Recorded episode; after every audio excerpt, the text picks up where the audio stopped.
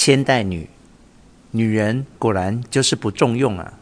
在女人当中，或许只有我一个人特别糟糕。总之，我深深觉得自己不中用。虽然这么说，但内心一隅，还是觉得好歹有一个优点吧。这种依赖自己的顽固脾性根深蒂固，乌压压的梗在心头，最后连自己都搞糊涂了。现在我就好像头上罩着一口生锈的铁锅，只觉得非常沉重，分外惆怅。我想，一定是我太笨了，我真的很笨。明年我就要十九了，我已非小孩。十二岁时，住在薄木的舅舅把我的作文投稿到《青鸟》杂志，结果获选为一等。评审老师还大力赞美我，令我不生惶恐。从那之后，我就不行了，都是因为当时的作文太丢脸。那种文章真的好吗？到底好在哪里？那是一篇题目为“跑腿”的文章，描写我替父亲跑腿去买蝙蝠牌香烟时的小小经过。从香烟摊的大婶手中接过五盒香烟时，我看全是绿色太冷清，于是退还一盒，换成红色盒子的香烟。结果这下子钱不够，令我不知如何是好。大婶笑了，说：“下次给没关系。”我听了很开心。绿色盒子上叠了一个红色盒子，放在手心，就像樱草一样美丽。我满心兴奋，连路都不会走了。内容就是写这些，感觉很幼稚，太天真，所以我现在回想起来很反感。后来，我又在舅舅的建议下写了《春日町》这篇文章投稿，但这次不是刊登在读者投书栏，而是在杂志第一页以大号签字刊登。那篇《春日町》写的是磁带的阿姨搬到练马的春日町，院子很大，叫我改天一定要去玩。于是我在六月的第一个星期天，从居于车站搭乘着省线电车，在池袋车站。换乘东上线，在烈马车站下车，放眼望去都是稻田，我找不到春日町在哪里。沿路向人打听，人家也都不知道，害我很想哭。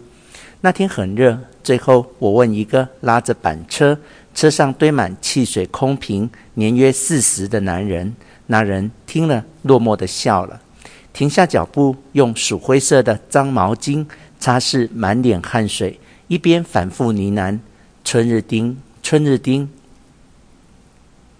然后男人是这么说的：“春日町离这里很遥远，必须从练马车站搭乘东上线去池袋，在那一站换乘省线，抵达新宿车站后，再换乘开往东京的省线，在水道桥这一站下车。”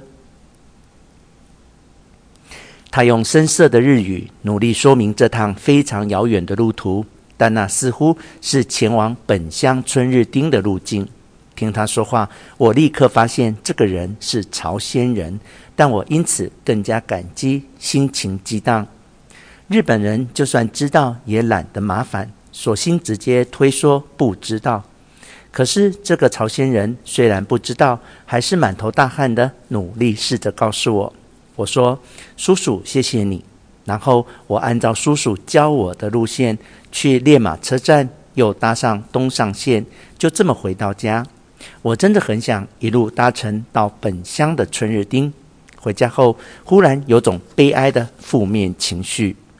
我把这件事老实写下来，结果那篇文章竟然以大字刊登在杂志的首页，这下子不得了了。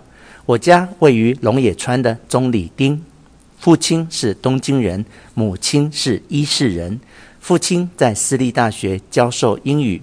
我没有哥哥和姐姐，只有一个体弱多病的弟弟。